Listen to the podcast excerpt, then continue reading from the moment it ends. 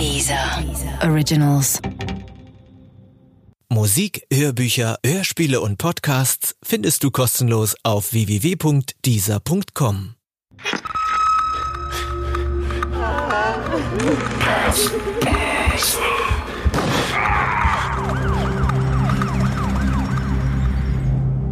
Tod im Volkspark von Richard Fasten Teil 1 Diese Geschichte beruht auf einer wahren Begebenheit. Die Namen der Beteiligten wurden geändert. Wenn ich auf dem Weg zur Arbeit am Volkspark vorbeikomme, gehen mir schreckliche Bilder durch den Kopf. Seit ein paar Tagen ist es schon so. Genau genommen, seit ich mich durch die Akte Dr. Konrad Kober wühle.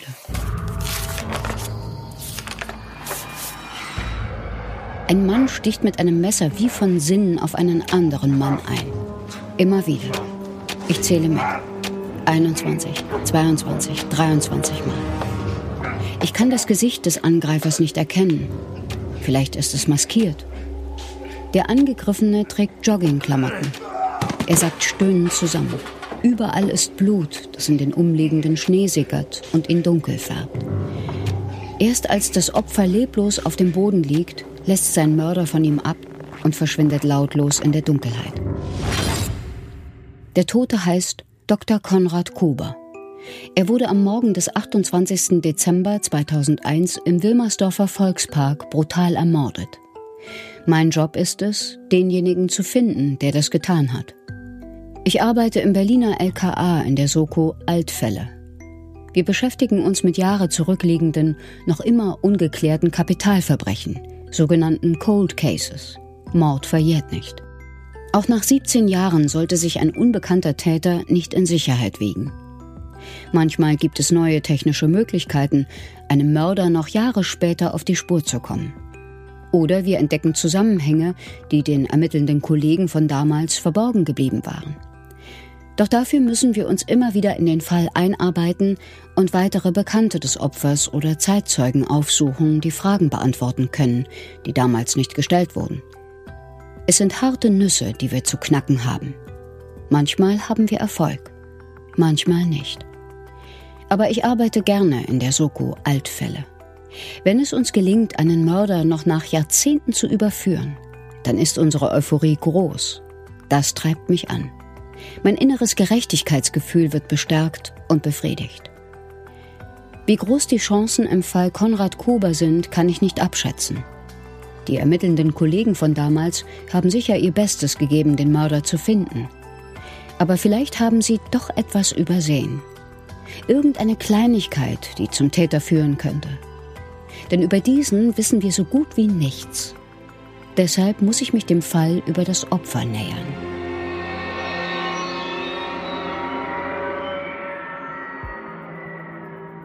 Die Kollegen von damals haben ja schon Freunde und Familie von Konrad Kober immer und immer wieder befragt, regelrecht ausgequetscht. Erfolglos. Trotzdem will ich mich nicht damit zufrieden geben, nehme mir den Aktenstapel erneut vor und durchforste die Befragungen. Ich bleibe bei Michael hängen, einem alten Bekannten von Konrad Kober. Die beiden haben sich ab und zu getroffen und zusammen gefeiert. Solche Kontakte sind oft die hilfreichsten, da sie einiges über die Opfer wissen, gleichzeitig aber genügend emotionalen Abstand haben, um unvoreingenommen zu sein. Ich rufe Michael in der Hoffnung an, etwas bisher Unentdecktes über das Mordopfer zu erfahren. Dr. Konrad Kober war damals 50 Jahre alt, verheiratet und gut situiert. Das konnte mir Michael bestätigen. Er hat immer gut verdient, aber das hat er nicht nach außen gekehrt. Ihm ging es nicht schlecht, beruflich und auch finanziell. Zum Zeitpunkt seines Todes arbeitete er in einer Unternehmensberatung. Ansonsten führte Kober ein eher unauffälliges Leben. Seine einzige große Leidenschaft war der Sport. Konrad Kober joggte. Er lief gerne und ausgiebig.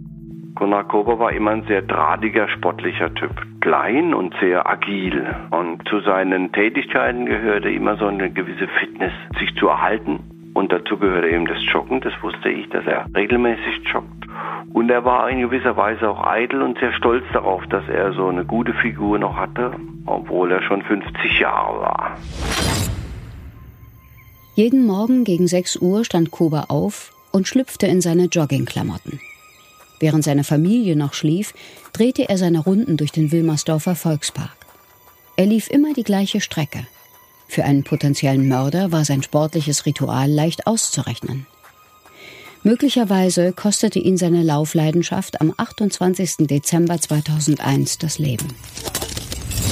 Wie jeden Morgen trabte er an diesem kalten Wintertag los. Zu seinem Ritual gehörte es auch, am Ende des Trainings an einer Bäckerei Halt zu machen, um die Frühstücksschrippen für seine Familie zu kaufen. Die Verkäuferinnen in der Bäckerei kannten ihn natürlich. Manchmal packten sie ihm die Tüten mit den Schrippen schon zusammen, bevor er die Bäckerei betrat. An manchen Tagen scherzte er mit den Verkäuferinnen. Immer gab es einen Gruß für den Tag mit auf den Weg. Bis zu jenem 28. Dezember 2001, als die Brötchentüte nicht abgeholt wurde. Außer seinem Wohnungsschlüssel und etwas Kleingeld hatte Konrad Kober an diesem Tag nichts dabei. Für Kober muss es ein Tag wie jeder andere gewesen sein. Ganz sicher hegte er keinen Verdacht. Gegen 6.15 Uhr lief er seinem Mörder in die Arme. Kober hatte keine Chance. Der Unbekannte stürzte sich in der Dunkelheit auf sein ahnungsloses Opfer und attackierte ihn mit einem Messer. 23 Stiche in Konrad Kobers Kopf.